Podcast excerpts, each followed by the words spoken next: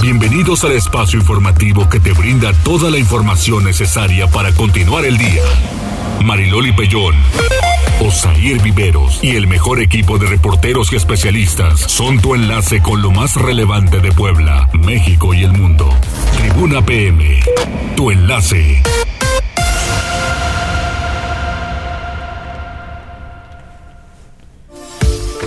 ¿Qué tal? Muy buenas tardes, qué gusto saludarle. Es viernes, llegamos al viernes. Hay información interesante que se ha generado en las últimas horas y mire, de todo un poco. ¿Cómo estás, Osair? Hola Mariloli, muy buenas tardes a ti, a nuestros amigos del auditorio. Como bien dices, hay bastante información, pero creo que lo más destacado de este día pues es la jornada de vacunación que se lleva a cabo para la población de 18 años y Ah, más. sí. Desde tempranito las filas, A todo nos da. decía Alfredo Fernández en la mañana que andaba por el centro expositor, que la, la fila fácil, fácil, para la hora que era, Ajá. triplicaba lo de otras jornadas, porque a las 6, 7 de la mañana Ujú. estaba las filas como si fueran las 10 Ujú, de otras jornadas. Entonces, bastante gente en todos los puntos, pero eh, me parece bastante buena la respuesta de, de las personas, sobre todo de esa edad y de los rezagados, ¿no? Que han estado acudiendo a las unidades que se que se implementaron por parte, que se habilitaron por parte del gobierno del estado para esta jornada. Exactamente, así es. Pues qué bueno, qué bueno. Mientras tanto, pues a sanar, a sanar, a prevenir, a prevenir, porque México es correctivo, no preventivo, en todo, en todo. Entonces hay que trabajar en la prevención. Tenemos vías de comunicación, ¿cuáles son? Que se pongan en contacto con nosotros, Mariloli, en eh, la línea telefónica 242-1312, el número en cabina, la línea de WhatsApp 2223903810 y en redes sociales, en Twitter, que nos escriban en las cuentas de arroba noticias tribuna, arroba Mariloli Pellón y arroba viveros-tribuna. También nos pueden dejar algún mensajito ahí en la transmisión de Facebook Live. Ya estamos en las páginas de Tribuna Noticias, Tribuna Vigila, Código Rojo y La Magnífica. Ya sabes que se pongan en contacto con nosotros Sí. y más adelante pues estamos compartiendo sus saludos. Que en la magnífica se puso bueno ayer, pues muchas felicidades, Sí. sigan festejando que al final eso es la vida, festejar y festejar lo que se pueda. Vamos a las redes sociales. Tribuna PM.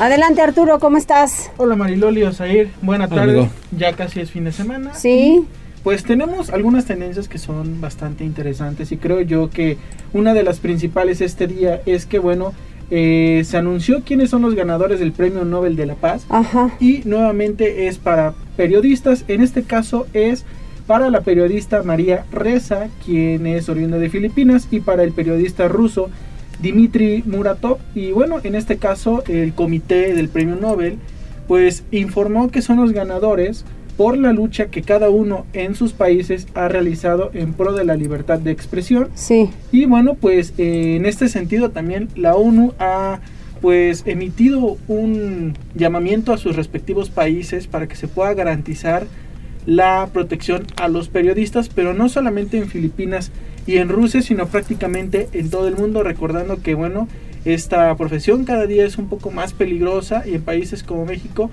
pues a diario se siguen registrando crímenes. El más reciente, eh, solo por abonar a este tema es el de un joven que trabajaba en el Departamento de Comunicación Social como reportero de Ecatepec en el Estado de México y quien fue asesinado durante un asalto al transporte público. Sí. Sí. Eh, bueno, las versiones indican que durante el asalto, bueno, pues los criminales habrían disparado para asustar a la gente y bueno, el impacto habría dado contra este joven de 24 años, quien, bueno, pues lamentablemente falleció. Y bueno, creo que sí es un tema bastante destacable este. Ojalá que pues prontamente los gobiernos puedan ahora sí ejecutar buenas medidas en pro de que tengamos un buen periodismo y que Sí. pues todos tengan eh, seguridad. pues mira, hay que pedir mejores gobernantes, entonces de ahí partimos, ¿no? Porque al final periodistas hay muy buenos, el asunto es que no los dejan ejercer. Y cuando ejercen bien y hacen los señalamientos necesarios, viene el ataque. Eso es lo lamentable. Sí. Eso siempre ha sido pues parte de lo lamentable de este tema. Y bueno, el día de ayer también comentábamos eh, el tema de Eduardo Verástegui, quien pues nuevamente se aventó un tuit, esta vez puso, eres águila real, no ave de corral. Y bueno, este tuit estuvo acompañado de propiamente un- una imagen de un águila que dice no pidas permiso para volar, las alas son tuyas y el cielo es de todos. Órale. Y bueno, pues ya creo que solamente estamos esperando el momento en el que Twitter se decida. Ahora, el asunto fue que sí le suspendieron la cuenta por algunas horas, la recupera, se supone, porque él lo dice en su cuenta, que, eh, que le hicieron borrar algunos tweets Ajá. y ahí siguen, Sí, ahí siguen los tweets, Sí. o sea, no borró nada. sí, exactamente, amigo. Entonces esperemos a ver cuál va a ser el siguiente movimiento de Twitter, porque seguramente mucha gente ya lo ha- habrá denunciado tanto estos tweets como la cuenta. Es que sabes qué? que además estaba viendo la, la cuenta y hay gente que le comenta que comparte el mismo pensamiento de que la gente no se tiene por qué vacunar. Ah, ya. Entonces, digo, sí, sí me parece preocupante a estas alturas que sigan con esos discursos y que en este caso pues las redes sociales no hagan nada, porque también decía, bueno, y le van a bajar la cuenta a, a las personas que me están amenazando en este momento. Digo, pues también se van a los extremos, ¿no? Digo, al final nada más está haciendo una declaración, no lo no le hagan caso y ya con eso es suficiente, ¿no? Claro. O déjenlo de seguir. Es- exacto, es otro. Así Sí, y es. bueno, digo, continu- continuando con este tema tecnológico, también, bueno, en, en días recientes, eh, YouTube ha anunciado que dejará de monetizar todos aquellos videos que hablen de fake news, aunque por lo pronto será únicamente los que tengan que ver con el tema del eh, COVID. calentamiento global. Ah, ok. Seguramente eh, se hará algún tipo de prueba y prontamente podría ser que veamos este tipo de acción en la que todos aquellos que hablen sobre temas de COVID y malinformen a las personas que acceden a esta plataforma, pues también vean eh, bloqueados sus ingresos de monetización. Sí. Entonces será un movimiento que también tendremos que esperar para los próximos días. Y bueno, ya para finalizar también les comento un tema que ha causado polémica en redes sociales y es que eh, la senadora del PAN Lili Telles pues ha sido criticada principalmente en Twitter porque fue grabada en el momento en el que abordaba una camioneta de su propiedad y es nada más y nada menos que una camioneta marca Porsche que tiene un precio aproximadamente Dos millones de- y medio. 2 millones y medio de pesos, pero no fue tanto el tema de la camioneta, sino que está emplacada en Morelos. Es lo que nos decías la vez pasada, ¿no? Sí, Eh, no sé por qué las agencias de, de vehículos de alta gama están ofreciendo ese servicio, ¿no? De emplacar las unidades en Morelos. ¿Por qué será? Pues tiene que ver con un tema de los Está. impuestos que se tienen que pagar por el vehículo. Entonces, Pero que es más barato o... es más barato y también se pueden, en algunos casos, librar de pagar eso. Es decir, pueden no pagarlo y no pasa nada, pueden seguir circulando por en la Ciudad de México, por la Ciudad O sea, de es un ¿qué caso tal? como el que hicieron acá, de que muchos cuando apretó el gobierno de Rafael Moreno Valle se fueron a Tlaxcala para evadir lo que tenían aquí de cuento tototototota sobre la tenencia. Bueno, es que eh, eso está complicado porque digo, al final también el, eh, el gobierno de Tlaxcala no es que te emplaque el vehículo nada más así, te piden una serie de documentos que te tiene que expedir el gobierno de Puebla para poder hacer el canje o el cambio y tienes que pagar, o sea, los documentos no te los dan si tienes la deuda. Pero muchos sí se fueron para allá y entonces no entiendo si pagaron o no pagaron o lo siguen debiendo o qué pasó. Bueno, eh, en algunos casos nos cambiamos nada más. O sea, yo por ejemplo lo que hice fue emplacar en, en Tlaxcala, pero desde el principio. Y que además allá tienes verificaciones. Una, ya no es lo una hice. chulada. Eso es por un lado y por el otro, y lo digo con todas sus letras, porque además ya las, las quejas están en redes sociales, ya incluso por parte de algunas, de, de algunas personalidades en la política, de el sistema de fotomultas, honestamente, pues todo tiene, pero menos las fotos. Ah. Te llega la multa, te llega el monto, Ajá, pero no pero la nunca foto. te dicen en dónde, a qué hora, la foto tampoco aparece y de pronto, por ejemplo, en mi caso, digo, en un año me estaba marcando un acumulado de aproximadamente cinco fotomultas y hasta eso de uno o dos kilómetros más de la permitida, ¿no? Ajá. En un año pago Sí. y en dos días que reviso ya tengo acumuladas otras dos ¿Cómo? No, pues entonces algo, algo está mal. y ya hay varias quejas. Entonces de pronto dices, ¿sabes qué? Mejor me voy a otro estado porque además estoy pegado a ese estado. Ya. y este te, te evitas este, este este problema no pero sí hubo mucha gente como dices cuando hicieron el cambio de placas fue no Exacto.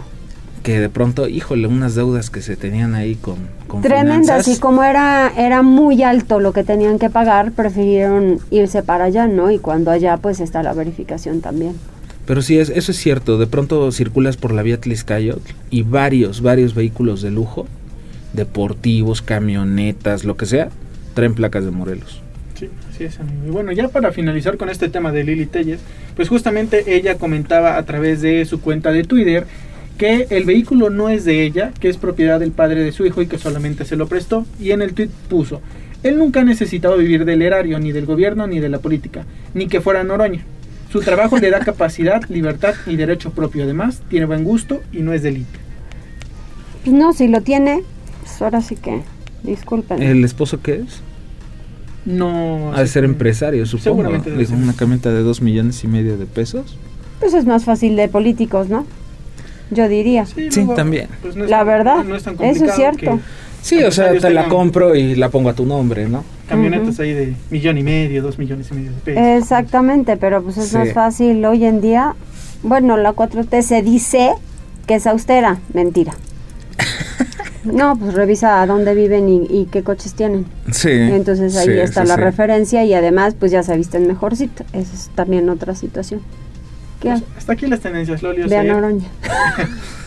que tengan un excelente fin de semana. Muchas Igualmente, gracias. Será amigo. guayabera, guayabera, pero carísima de París, hijo Ajá, mío, ajá. ¿verdad?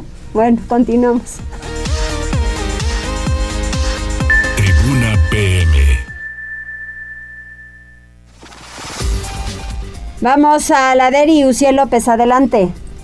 Hola, muy buena tarde. Los saludo con mucho gusto y a todo el amable auditorio de Tribuna PM. Desde las instalaciones de la Secretaría de Seguridad Ciudadana compartimos el reporte vial en este viernes. Encontrarán tránsito fluido en la 39 Oriente desde la 22 Sur hasta la Mártires del 2 de octubre y sobre la 16 de septiembre entre Boulevard Capitán Carlos Camacho Espíritu y la calle Revolución. Además, hay buen avance sobre la diagonal de Petróleos de la República, desde la Avenida de la Reforma hasta la 44 Poniente. Por otra parte, tomen sus precauciones ya que se presenta carga vial sobre la 9 Sur, entre la 123 Poniente y Periférico y sobre Boulevard Municipio Libre, desde la Avenida José María La Fragua hasta Boulevard Capitán Carlos Camacho Espíritu en ambos sentidos. Además, hay carga vehicular sobre la 25 Sur, entre la 17 Poniente y la 33 Poniente. Amigos del auditorio, hasta aquí el reporte vial y no olviden mantenerse informados a través de nuestros cuentas oficiales en Facebook, Twitter e Instagram. A todos nuestros amigos de Tribuna PM que tengan un excelente fin de semana. Muchísimas gracias, Uciel, que tengas gran fin de semana y la gente que conduzca con precaución porque se están generando demasiados accidentes. Y mañana hay probabilidad de lluvia, me parece, entonces Hay habrá piso mojado. Sí, hay probabilidad de lluvia y también para que lo tomen en cuenta, la Comisión Federal de Electricidad por trabajos de mantenimiento dio a conocer el día de hoy, lo confirmo al menos porque ya se sabía desde ayer, va a haber un cierre en la autopista México-Puebla a la altura del kilómetro 73, me parece que es eh, Santa Rita Tlahuapan, porque van a darle mantenimiento a algunas cosas. Entonces el cierre se tiene previsto en ambos sentidos a las nueve y media de la mañana y hasta las 10 aproximadamente, 30 minutos van a cerrar. Pero digo, para que la gente lo tome en cuenta si va para la Ciudad de México o va de la Ciudad de México hacia Veracruz o viene a. Puebla.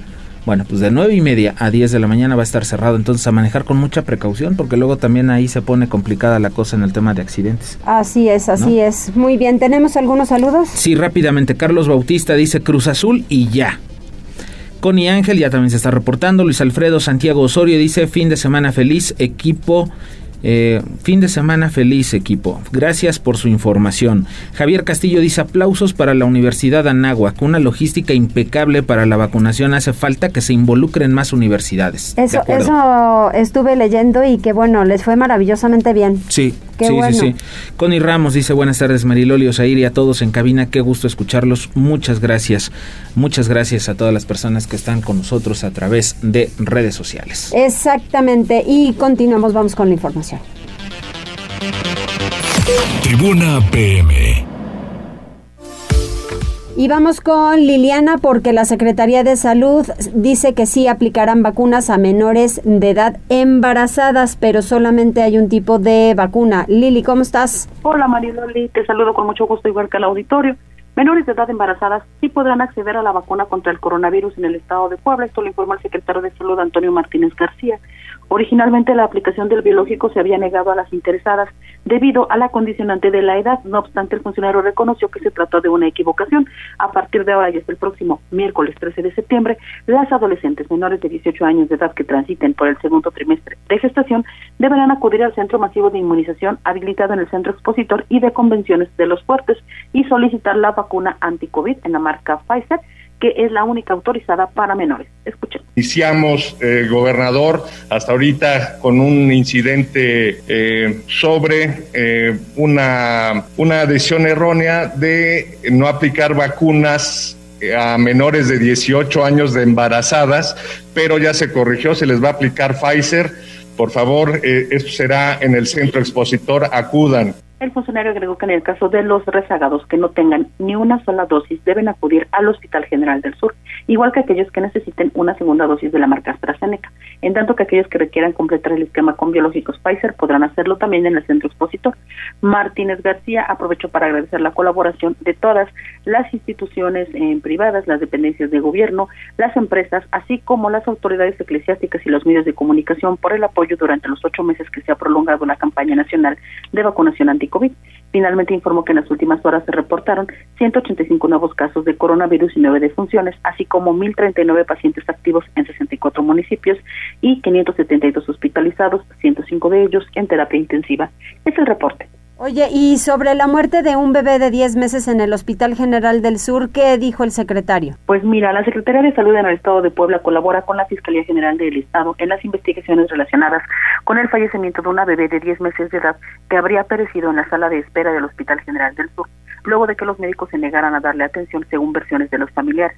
Al respecto, el secretario de Salud, Antonio Martínez García, dijo que ya se han levantado pues todas las constancias de hechos relacionadas con este caso, lo cual realizó el director del propio hospital y fueron enviadas a las instancias correspondientes para determinar la responsabilidad. Pero vamos a escuchar. Por supuesto, es una bebecita de 10 meses de edad. Eh, levantamos las constancias de hechos eh, por el director del Hospital del Sur y ya le enviamos a las instancias correspondientes para determinar la responsabilidad. Lo que se sabe de este caso es que los hechos ocurrieron desde la noche del sábado 25 de septiembre. Sin embargo, bueno, pues trascendió hasta los medios de comunicación días después, luego de que la familia, pues justamente acusara negligencia médica a la niña y su familia, que son originarios de Amozoc, bueno, pues llegaron al Hospital General del Sur luego de que la pequeña sufriera una caída y bueno, pues aunque en, su localidad le negaron el servicio médico y llegó a la capital, pues tampoco pudo tener asistencia médica, por lo cual ellos argumentan que la menor después de dos horas de permanecer en la sala de espera, pues habría perecido en el regazo de sus padres. Actualmente, pues ya se llevan a cabo entonces estas investigaciones para determinar si tuvo responsabilidad el hospital en el fallecimiento de la chiquilla. Este es el reporte. Muchas gracias, Liliana. Vamos contigo un poco más adelante. Mientras tanto, Gisela. Vamos con Gisela Telles porque la Auditoría Superior del Estado no ha podido configurar daño patrimonial al municipio de Puebla. Esto lo dijo Tesorería Municipal. Gise, ¿cómo estás? Buena tarde. Así es, Usair, te saludo con mucho gusto, igual que nuestros amigos del auditorio, y te comento que Leobardo Rodríguez Juárez, tesorero del Ayuntamiento de Puebla, aseveró que solventará en cada una de las observaciones que hasta la fecha ha impuesto la Auditoría Superior del Estado, señalando que no han podido configurar daño patrimonial. Señaló que han recibido notificaciones preliminares del organismo sobre la cuenta pública 2019, todas ellas menores. Sin embargo, sí existieron varias de 2018 la mayoría correspondientes al ejercicio fiscal del expresidente Luis Bank Cerrato. Así lo decía. Ya se notificaron algunas observaciones con la cuenta pública 2018 que mayoritariamente correspondía al gobierno de Luis Bank. Eh, trabajamos algunas cosas con ellos, que la mayor cantidad de observaciones venían en ese periodo. Y ya 2019 también notificaron algunas este, observaciones preliminares, que es importante decirlo.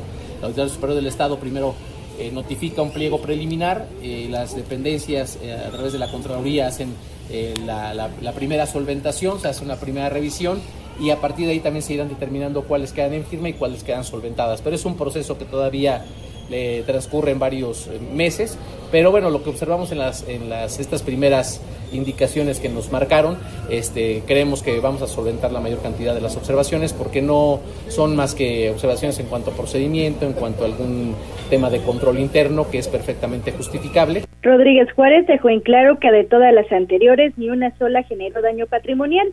Sin embargo, estarán pendientes de lo que se envíe para cubrir cada uno de los requerimientos. Este es el reporte, Osair. Muchas gracias, muchas gracias, Gisela. Y vamos rápidamente con temas de seguridad. Policías estatales detuvieron a un sujeto que atacaba a su pareja e hijos. Va a ser procesado por esta situación. Agentes de la Policía Estatal detuvieron a Fermín, de 41 años, quien presuntamente incurrió en violencia doméstica contra su pareja e hijos. Los uniformados estaban en un recorrido de seguridad en inmediaciones de la colonia El Salvador cuando una mujer se acercó a solicitar auxilio debido a que su pareja presuntamente la agredió a ella y a sus dos hijos menores de edad de manera física y verbal. Tras aplicar los protocolos correspondientes, los agentes pusieron a disposición de las autoridades competentes a Fermín, mientras que la víctima fue atendida por personal de la Unidad de Atención Inmediata a las Mujeres, perteneciente a la Secretaría de Seguridad Pública. Y en más información que tiene que ver con estos temas de violencia familiar, de violencia, de violencia, contra la mujer, la Fiscalía detuvo a una joven de 25 años acusada de violentar y torturar a su hija menor de edad. La Fiscalía General del Estado de Puebla logró obtener la vinculación a proceso de Tzadi, de 25 años de edad, investigada por los delitos de violencia familiar y tortura presuntamente cometidos en agravio de su hija. El 23 de septiembre del 2021, la institución tomó conocimiento que, al interior de una vivienda en la colonia Ampliación Paraíso de la ciudad de Puebla, la imputada golpeó, pateó y agredió con unas tijeras a la menor de 8 años, ocasionándole más de 30 lesiones. Tzadi presuntamente amenazó a la niña con matarla a ella o a su mascota. En consecuencia, el 1 de octubre, la Fiscalía Especializada en Investigación de Delitos de Violencia de Género contra las Mujeres formuló imputación y exhibió datos de prueba ante la autoridad judicial, quien dictó auto de vinculación a proceso contra la imputada. Mientras tanto, continúa bajo investigación por los delitos de violencia familiar y tortura, por lo que Tzadi permanecerá en prisión preventiva oficiosa. Qué barbaridad. Es que estos casos ya no se deben registrar, por Dios, ¿dónde andamos? ¿Hay más tristes, mensajes? Tristes los casos. 14 horas con 23 minutos. Sí, Mariloli se está reportando Franja de Metal que dice buena tarde. Y también tenemos un saludo de, de YouTube. Dice, ¿es Laura o Lauro? Lauro Madero. Lauro Madero García dice Lili Telles, persona no grata, coquetea con los partidos políticos, espanta pájaros del Senado de la República. Qué bueno que la senadora eh, ya la pusieron en su lugar, es muy grosera. Bueno, pues ahí está la opinión de Lauro. Y nos estaba comentando Arturo Meneses que las lluvias podrían comenzar a partir del día de hoy y hasta el fin de semana por el Frente Frío número 2 y la onda tropical número 35. Así que pues hay que apurarnos a lavar la ropa porque si no, el fin de semana no se va a poder.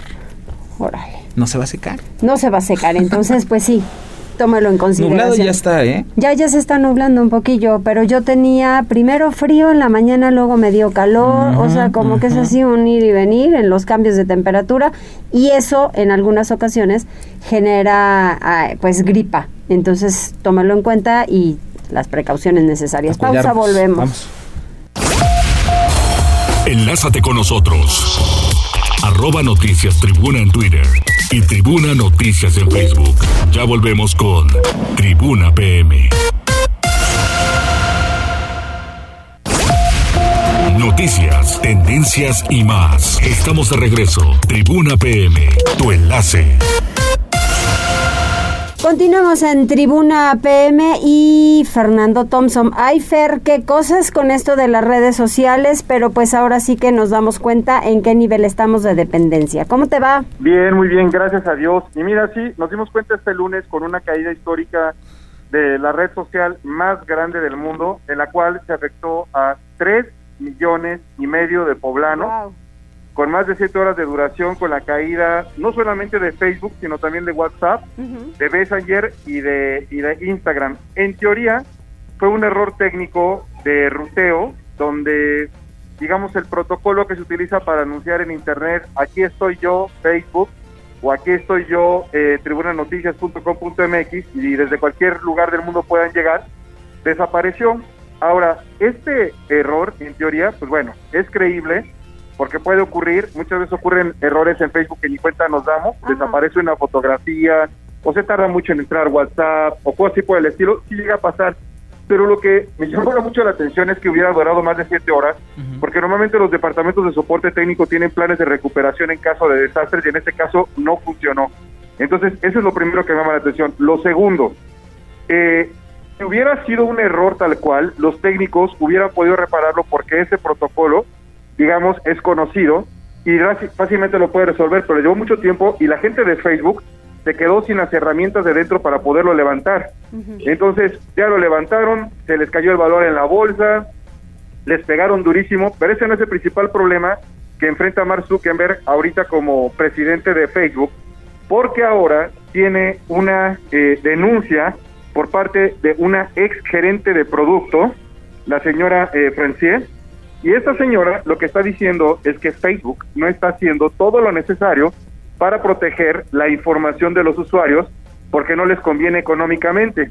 Y está demostrando con pruebas que toda la seguridad para los usuarios, a partir de que terminaron las elecciones presidenciales en Estados Unidos del 2020, de nuevo lo echaron para atrás.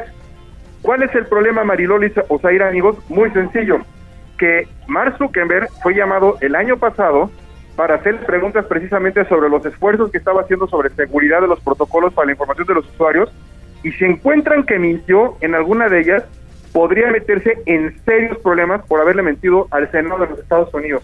Entonces, triple dolor de cabeza, se le cae Facebook durante más de siete horas el lunes, pierde cuatro mil millones de dólares por valor en la bolsa, ya no es de los hombres más, 10 hombres más ricos del mundo, de todas maneras va a volver a ser, pero ahora, o sea, enfrentar al Senado, o sea, ahí lo que puede hacer Mariloli es que inclusive le quiten la compañía y la obliguen a vendérsela a otra persona, ¿eh? Wow, qué serio está. Pues sí, y bueno, a ver, moraleja, una, no podemos poner todos los huevos en la misma canasta, ya se dieron cuenta que se quedaron sin Facebook, sin WhatsApp, muchos comercios se, se vieron afectados porque todo lo basan directamente en estas aplicaciones y la recomendación es, en lugar de utilizar WhatsApp, puedes utilizar Telegram, puedes utilizar Signal. Y bueno, hay otras redes sociales, además de Facebook, como Twitter, como LinkedIn, como TikTok, si lo que te gusta es Instagram, que las puedes utilizar. Diversifiquen la información. Miren amigos, Facebook tiene más de 800 piezas de información de cada uno de nosotros. además de los datos demográficos que siempre damos, nombre, sexo, en dónde vivimos y demás, ellos infieren datos a través de lo que le damos like, de lo que nos quedamos viendo, quiénes son nuestros amigos, quiénes son nuestros enemigos. Digo, nos conocen mejor que nuestra propia pareja, ¿sí? Entonces, eh, la verdad eh, es que tengan prácticamente toda la información de nosotros y no nos estén cuidando porque en teoría esta la utilizan para comerciantes, pero quién sabe para qué fines lo pueden utilizar, Mariloli. O sea, sí puede representar un problema futuro, sobre todo para los jóvenes, cuando lleguen a pedir una visa, cuando lleguen a pedir empleo, ve tú a saber, ¿sí? Qué horror, qué sí, serio. La verdad es que, como dice, como dice Fer, de pronto el que Facebook absorbiera todas estas empresas, pues nos ha llevado a ese problema, ¿no? Porque de pronto a lo mejor te falla Facebook, pero tienes WhatsApp. Exacto. Como ahorita ya son de parte, o sea, ya son de esa empresa, igual que Instagram, pues te dejan sin nada. Pero sí, el tema, el tema de la seguridad, a mí siempre me ha llamado la atención, Fer, que de pronto teniendo una conversación en WhatsApp en la que a lo mejor incluso estás mandando una nota de voz con ciertas palabras clave, de pronto ya te encuentras publicidad de algo que tú mencionaste, ¿no? Eh, por decir algo, no sé, la marca de un pantalón o la marca de un teléfono o de un vehículo y de pronto ya te está apareciendo en Instagram, en Facebook, eh, por todos lados, publicidad de eso. Sí. O sea, de verdad pareciera que te están espiando, caray. Mira, en, los, términos y condiciones dicen que no lo hacen, pero en la realidad sí lo están haciendo. De hecho, hay un nuevo problema porque Apple acaba de sacar su nuevo sistema operativo y están ahorita en confrontación directa precisamente contra Facebook, porque precisamente lo que hacen a los usuarios de, de Apple es de que están protegiendo los datos personales de lo que se pone en el aparato. Mm. Nada más que tienen que tener cuidado porque no me lo van a creer dónde estoy. Estoy en el Apple Store porque mi reloj eh, actualicé el sistema operativo y al parecer ya no va a despertar. Entonces, o sea, como dicen, al mejor al mejor cazador se le va la liebre. Exactamente, pero ¿cómo a ti? En, serio, aquí ando, ¿eh? Con eso. No me lo van a creer. No, bueno, qué cosa. Pues, pues bueno, esa, es la, de la tecnología está, está muy complicado. Pues bueno, la nota es esa, la caída de Facebook. Eh, si llega a haber algo más, porque sí lo estoy investigando, si fue un ataque interno o fue un ataque externo, les prometo que van a ser los primeros en saberlo en Tribuna Noticias, amigos. Y a final de cuentas, por favor, lo que les pido es cámbiense de redes sociales, distribuyan su información, tengan mucho cuidado con lo que pongan porque lo que subes a internet, aunque tú lo borres, no se pierde, se queda en internet. Exactamente, así es. Muy bien, pues bueno, Fer, que todo se recupere. Gracias. Un abrazo, Fer. Buen viernes, hasta luego. Hasta luego.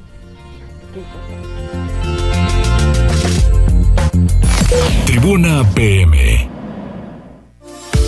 Y nos vamos con más información. Pili Bravo, la Secretaría de Educación Pública, presenta programa de acompañamiento para escolares. Muchos padres de familia están preguntando si ya todas las escuelas pueden regresar a sistema presencial. En algunas dicen que no, que porque manda la Secretaría de Educación Pública en el que no se haga así y que sea este sistema híbrido como lo están llevando a cabo muchos, que van a lo mejor dos días, en fin. Pero, ¿qué dice la CEP, Pili? Mariloli? Buenos días. Bueno, pues fíjate que este día la Secretaría de Educación Pública, en este proceso de enseñanza con el modelo híbrido, bueno, pues está anunciando eh, la, eh, el establecimiento de un plan de acompañamiento para estudiantes de preescolar, de primaria y hasta eh, educación media superior como una herramienta que pues pretende fortalecer el, el aprendizaje con acciones entre lo presencial, lo autónomo y a distancia. Y es que Mariloli, bueno, pues eh, no sé si estés de acuerdo, pero pues sí, eh, desde el año pasado la, los niños tienen este tipo de educación a través de las plataformas o a través de la televisión, pero pues la verdad es que no tienen las herramientas para eh, ver o para analizar si están aprovechando realmente los materiales si se están aumentando sus conocimientos o no.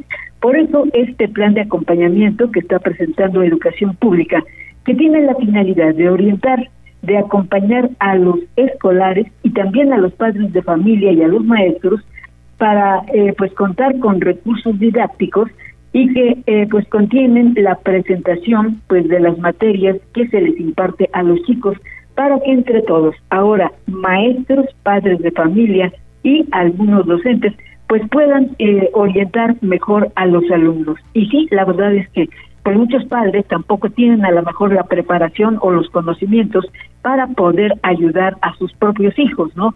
Entonces, ese es el plan de acompañamiento que se está presentando hoy por parte de la Secretaría de Educación Pública como una herramienta para los maestros y para los padres de familia, pues para que entre todos puedan ayudar a los escolares. Ese reporte, Mariloli. Muy bien, y que sí, que se les ayude. Muchas gracias, Pili. Hasta luego, Mariloli. Adiós. Vamos con Liliana. Así es, el gobierno poblano no tiene asuntos dentro de la UAP. Esto lo dijo el gobernador Miguel Barbosa el día de hoy, y esto tras la reunión que tuvo el día de ayer con la nueva rectora, y consideró que, bueno, pues Lilia Cedillo es una mujer sin frivolidades, Liliana. Efectivamente, ir sin agenda y de cortesía. Así fue la reunión entre el gobernador Miguel Barbosa Huerta y la rectora de la Benemérita Universidad Autónoma de Puebla, la UAP, Lilia Cedillo. El mandatario aclaró que el Estado no tiene temas al interior de la máxima casa de estudios, pero si la universidad tiene algunos en que el Estado pueda ayudar, así lo hará.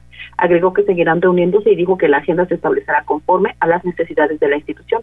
Reveló que la rectora le comentó que seguirá dando clases frente a grupo, algo que la mantendrá cerca de la comunidad universitaria y que la distingue como una mujer sin frivolidades, sencilla y honesta. Escuchen.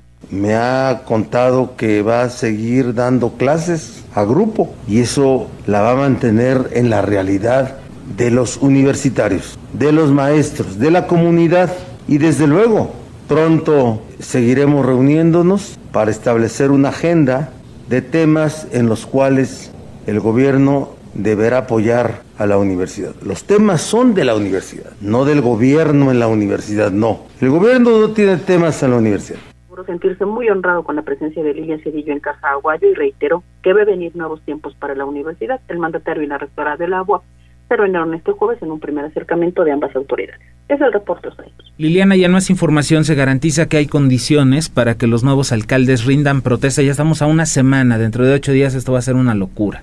Efectivamente, hoy en el estado de Puebla existen condiciones para que las autoridades electas asuman sus funciones, afirmó el gobernador Miguel Barbosa Huerta. Dijo que solo en cuatro municipios no se podrá renovar a los integrantes del ayuntamiento, Teotlalco, San José Miahuatlán y Tepeyahualco, en donde se celebrarán elecciones extraordinarias. El cuarto municipio en esta condición es Quecholac, cuyo alcalde electo se encuentra privado de la libertad. En este sentido, el gobernador insistió en que, bueno, pues se va a respetar la ley conforme lo indica la propia Constitución, la General de la República y la particular en el Estado de Puebla y las de los propios municipios. Dijo que hay un Estado en calma, que tiene condiciones que sí están pendientes, refiriéndose justamente a estas elecciones eh, extraordinarias. Sin embargo, dijo que en lo general, bueno, pues podrán las autoridades asumir sus cargos sin ninguna complicación. Vamos a escuchar. Hoy en el estado de Puebla existen condiciones para que las autoridades electas asuman sus funciones, que los gobiernos municipales entren a cumplir sus funciones de autoridad en los términos de la Constitución, la General de la República, la particular del Estado de Puebla y las leyes. Hay condiciones para ello. Es un Estado en calma. Y bueno, pues en el caso particular de Quecholac, dijo que tendrá que haber una definición por parte de la autoridad electoral correspondiente e incluso del propio Congreso.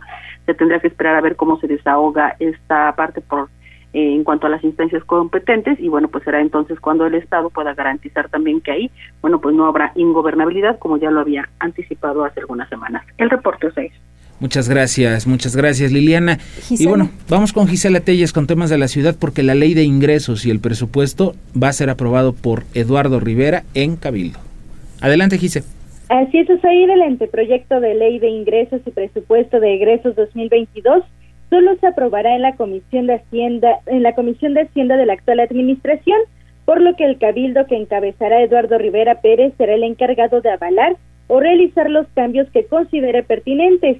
En entrevista, Patricia Montaño Flores, presidenta de dicha comisión, puntualizó que el equipo de transición del alcalde electo está participando en el análisis, pero podría hacer los ajustes necesarios, esto al entrar en funciones afirmó que la actual gestión municipal no incrementará o impondrá nuevos impuestos una vez que solo pretenden llevar a cabo el ajuste inflacionario correspondiente. Sin embargo, refirió que sí se consideran nuevos conceptos relacionados con el tema de protección animal, ya que son servicios recientes que deberán incorporarse. Así lo decía. Conceptos eh, relacionados con el tema de protección animal, porque ven que se creó este, esta nueva área. Entonces, bueno, son nuevos servicios que sí tendrían que incorporarse.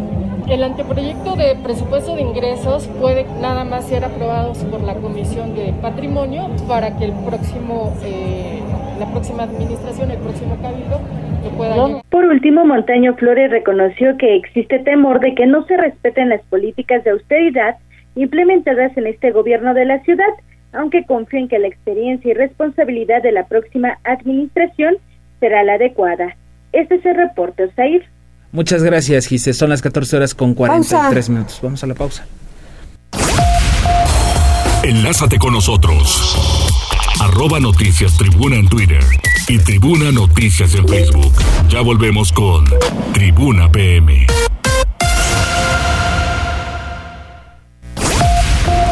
Noticias, tendencias y más. Estamos de regreso. Tribuna PM, tu enlace. 14 horas con 47 minutos levantando los brazos, muchachos, porque hoy es viernes. Esa canción va a pegar, esa canción va a pegar. Va, a pegar, va a pegar, es nueva. Pili, tú estás levantando los brazos, di que sí porque es viernes. Sí, por supuesto. ¿Verdad? Hay que, hay que mover algo el bote, ¿no? Exactamente. Oye, sobre esto de por la pandemia el huevo y el pollo se han perdido en mercados, así lo señala Carmen eh, la Cámara Avícola, perdón, al celebrar hoy justamente el Día Mundial del Huevo. ¿Tú desayunas huevo generalmente? No, fíjate que no, desde ¿No? mucho tiempo no lo hago. No, dicen que te eleva el colesterol, pero no, yo no soy mucho del huevo. A lo mejor cuando fuimos niños nos daban huevito todos los días, ¿no? Pues sí, huevito, con jamón, huevito con salchicha, huevito con frijoles. Huevito a huevito. Torta, sí, me cayó gordo, entonces ya hoy como adulto no, no como tanto, una vez a la semana o al mes, pero bueno. Pues fíjense que hoy se conmemora el Día Mundial del Huevo y los productores lo festejan porque están cumpliendo 25 años de esta celebración, porque se trata sin duda de un alimento universal, que sigue siendo un producto barato y con múltiples ventajas nutricionales. La Cámara Avícola de la región de Tehuacán y Tecamachalco son integrantes también de esta organización y también celebran porque hay 32 granjas avícolas en ese corredor que colocan a Puebla como el segundo productor nacional que cubre el mercado del sureste. Esto lo, nos lo dice Jorge García de la Cadena, que es vicepresidente de esta Cámara, y en su mensaje a los consumidores nos cuenta. Eh, se está creciendo en algunas otras áreas de la industria, en, empresas que, que, tienen que ver con, la, con el crecimiento de la misma, mejorando muchas acciones como, como el tema de buenas prácticas pecuarias. No, no paramos en, en seguir siendo los principales productores de, de México, tenemos el segundo lugar y bueno, es que en Tehuacán, en las granjas avícolas, se producen 38 mil cajas al día y se despachan 200 mil piezas de pollo para el mercado nacional. Por la pandemia, los productores avícolas han enfrentado una crisis de precios, de oferta y demanda, escasez de maíz amarillo con que alimentan a las aves, alto costo de insumos de importación y lo que provocó alza recientemente en el precio de la carne de pollo y el huevo pues ha sido una crisis similar a la que tuvieron en el 2012, cuando enfrentaron la crisis aviar. Hoy, en la celebración que se hace casi siempre el segundo viernes de octubre de cada año, los industriales ofrecieron que mantendrán, esa es la, la promesa que hacen, que mantendrán los precios estables por lo menos en lo que resta del año, por lo que a pesar de su costo, pues sigue siendo el alimento más barato. Destacan además los 13 nutrientes esenciales que tiene un consumidor, como es eh, pues eh, la colina, que sirve para el desarrollo del cerebro fetal, vitamina B12, hierro para el crecimiento infantil y la función cerebral en general, yodo y otras vitaminas que ayudan al funcionamiento saludable del sistema nervioso y además dice el huevo mantiene la piel muy sana. Pues bueno, pues a comer huevito, ¿no? En este día y de mira que hay mucha variedad, como lo puedas comer, huevo duro, huevo estrellado, revuelto, omelette, hay, hay, hay mucho para comerlo. Sí, no, y además cierto, sigue siendo, a pesar de su costo en las últimas semanas, sí. pues sigue siendo el más barato, ¿no? Con relación a, las carnes. Exactamente, así es. Pili, que tengas un extraordinario fin de semana. Igualmente, Mariloli. Gracias. Rápidamente, Franja de Metal, buenas tardes. José Márquez dice, buenas tardes, buen fin de semana. Qué guapa, Mariloli. Muchas gracias, qué amable, ¿qué te tomas? Y Magdalena Pérez dice, hola, bonito fin de semana, muchas gracias. Igualmente, Magdalena. Dice Franja de Metal que de pronto se escucha muy bajo, pero ¿qué, en la transmisión o en el radio? Seguramente en la transmisión, ¿verdad? Escribí en, en Facebook. Bueno, vamos a checar. Vamos a checar qué fue lo que pasó ahí. Vamos con temas de seguridad con Daniel Jacome porque se registraron este viernes, esta mañana, dos asaltos a transporte público. No hay detenidos, obviamente. Esta mañana de viernes, usuarios de redes sociales indicaron haber sido víctimas de asalto a transporte público. Ambos hechos ocurrieron con una hora de diferencia. El primer asalto se registró aproximadamente a las 6 horas cuando pasajeros de la ruta Flecha Azul fueron despojados de sus pertenencias cuando la unidad transitaba sobre las calles 17 Norte y 22 Poniente en inmediaciones del barrio de Santa Anita. De acuerdo con las víctimas, tras lograr su cometido, los asaltantes se refugiaron en un domicilio ubicado en la zona referida. Otro caso fue reportado a las 7 horas, cuyos afectados fueron los tripulantes de un autobús de la línea Puebla-Cholula directo. A través de redes sociales se supo que cuatro sujetos armados ingresaron a la unidad referida cuando esta avanzaba sobre la recta a Cholula. Una vez dentro, el grupo de delincuentes amagó a los pasajeros para posteriormente quitarles celulares, carteras, mochilas, entre otros artículos. Al llegar a la altura de la colonia Bello Horizonte, los criminales descendieron del vehículo y se dieron a la fuga. Hasta el momento se desconoce si hubo personas lesionadas tras los lamentables hechos o si alguna de ellas presentó la denuncia correspondiente también con saqueadores provocan descarrilamiento de tren en Nopalucan. Qué bárbaros, oigan, no se miden. Este jueves se registró el descarrilamiento de un tren cuando este transitaba por el municipio de Nopalucan. Saqueadores habrían dañado las vías. La mañana de ayer, el ferrocarril con el número de unidad 4417 de Ferrosur se descarriló cuando avanzaba sobre la desviación al estado de Tlaxcala a la altura del basurero de la región referida. Al lugar arribó personal de la Guardia Nacional, quien corroboró la presencia de daños en las vías ferroviarias hechos en apariencia cometidos por delincuentes dedicados al saqueo de trenes. Asimismo, se presentaron elementos de la Secretaría de Seguridad Pública a fin de brindar apoyo a los primeros responsables y evitar el robo de mercancía. Cabe destacar que hechos como este son recurrentes en la zona, pues se sabe que existen bandas organizadas que se dedican a vandalizar las vías férreas para robar la mercancía contenida en los vagones. Muchas gracias Daniel con la información y vamos con los deportes. Tribuna PM.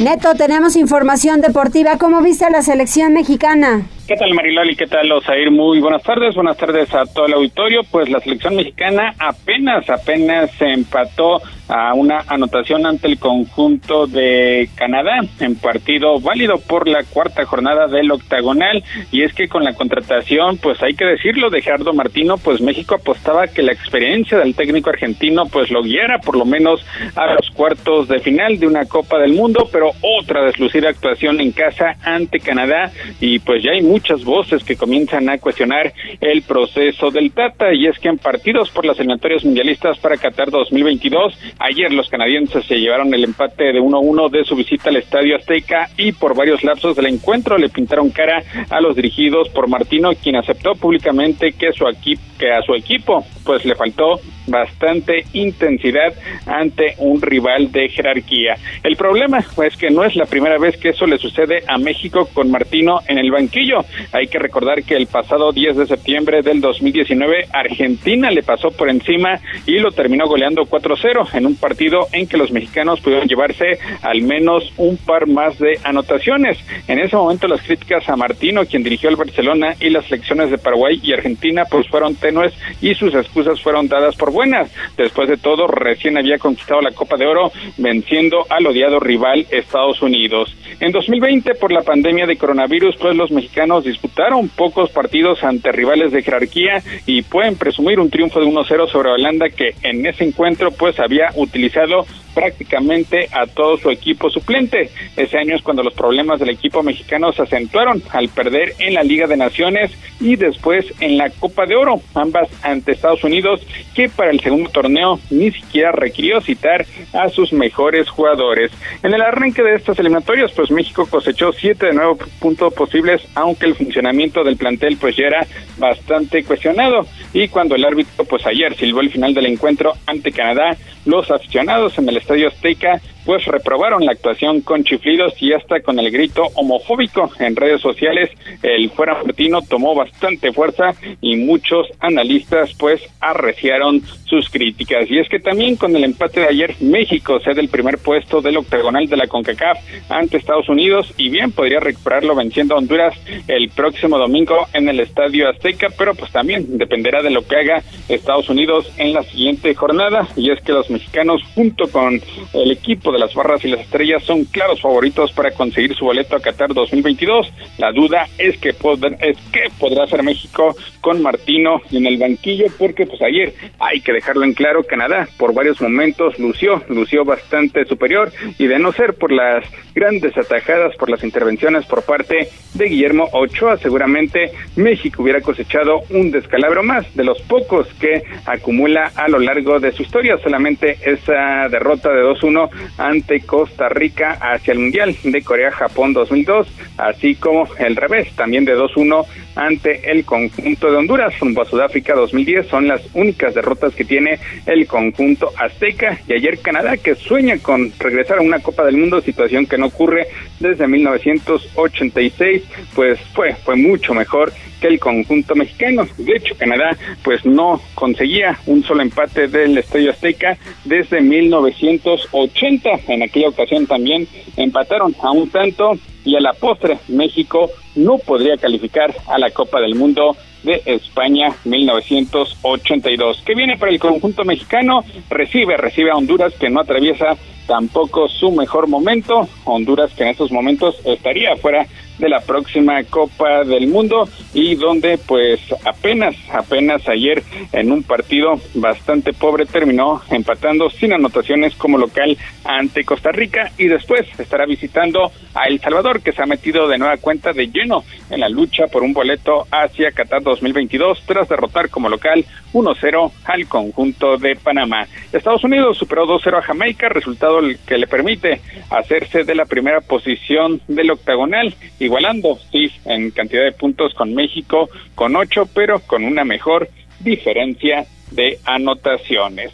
Vámonos con lo que sucedió también en Sudamérica porque Brasil pues batalló, batalló de más, pero en los últimos minutos alcanzó a darle la voltereta al marcador y es que perdía por la mínima diferencia ante el conjunto de Venezuela, apenas a los 11 minutos con el tanto de Ramírez, pero Marquinhos al minuto 71, Gabriel al 85 a través de la pena máxima y Anthony al minuto 90 pues le dieron la voltereta para que Brasil consiguiera su novena victoria en nueve partidos disputados. Por otra parte, Argentina y Lionel Messi no pudieron hacerle daño al guardameta del Club Puebla, Anthony Silva, quien tuvo una gran actuación y mantuvo en cero su arco. Paraguay terminó igualando sin anotaciones ante los argentinos. Uruguay y Colombia también igualan sin anotaciones. Con este marcador, Uruguay cede el tercer puesto de la clasificatoria de Sudamérica hacia Qatar 2022, luego de que a la misma hora Ecuador termina goleando 3-0 a Bolivia para recuperar ese tercer puesto. Uruguay se mantiene de todas formas en zona de calificación, mientras que Colombia estaría jugando en estos momentos repechaje. Perú, Perú toma cierto aire, derrota 2-0 al conjunto de Chile que le está pasando bastante mal y prácticamente se estaría despidiendo de su anhelo de estar presente en Qatar 2022. Mariloli, ahí, hasta aquí lo más relevante en materia deportiva. Muchas gracias, Neto, que tengas un extraordinario fin de semana. Igualmente, buen fin de semana. Gracias. ¿Hay algo? Pues ya no tenemos más, ya no, tenemos más saludos, Mariloli. ¿Ya no tenemos el menú de Miguel Ángel Pérez hoy? ¿No? No, ni siquiera se ha reportado. nos ¿eh? hubiera dicho. No, se ha reportado. Tiene falta. Ya hace hambre. Exacto, hace hambre. Muy bien. Chiquillas, muchas gracias. Que tengan buen fin de semana. Gracias a los reporteros, reporteras. Arturo, gracias. A todos, que les vaya muy bien, que descansen. Excelente fin de semana. Tomen aire, hagan alguna actividad que no hayan hecho, deporte es importante, tomar vitaminas y si van a la vacunación porque ya les toca en esta jornada, pues háganlo en el horario que le toca y con la letra del apellido que le toca también. Varios compañeros les toca.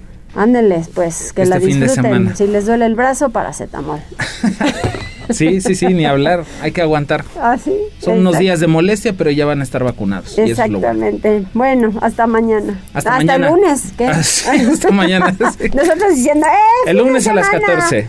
Bueno, sí, hasta mañana porque viene Arturo, eh, viene Liliana, ¿no? ¿A qué hora? Así es, a las 7 de la mañana hay más noticias. mañana. Tribuna Sabatina ¿Cómo no? Yo sí por el sabía. 250. Muy bien, bueno, hasta el lunes.